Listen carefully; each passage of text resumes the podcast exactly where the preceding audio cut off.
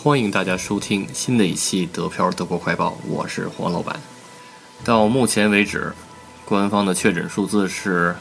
七万五千五百二十四，累计治愈一万八千五百七十，累计死亡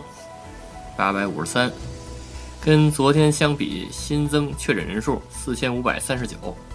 继续播报各州的具体数字：石河州一千二百七十二。不来梅三百三十一，汉堡两千四百三十七，梅前州四百四十五，下萨克森州四千九百零一，萨恩州八百一十五，柏林两千九百九十三，勃兰登堡一千零七十四，北威州一万六千五百三十一，黑森州三千六百六十四，图林根九百二十三，萨克森州两千二百四十八。莱法州三千二百三十，萨尔州一千零二十三，巴甫州一万五千六百八十九，巴伐利亚州一万七千九百四十八，又多了啊！嗯，但是呢，新增人数是四千五百三十九，比昨天三千多多一点儿，但是呢，依然没有超过二十七号的那个六千多啊，所以呢，到目前为止，二十八号依然还是拐点。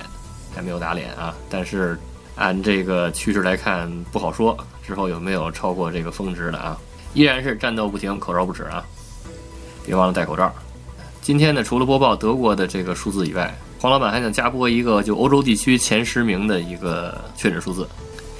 第一名意大利，十万六千六百七十二；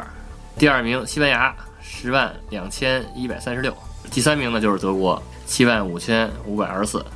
第四名法国五万二千一百二十八，第五名英国两万九千四百七十四，六名瑞士一万六千六百零五，第七名比利时一万三千九百六十四，呃，第八名荷兰一万三千六百一十四，第九名土耳其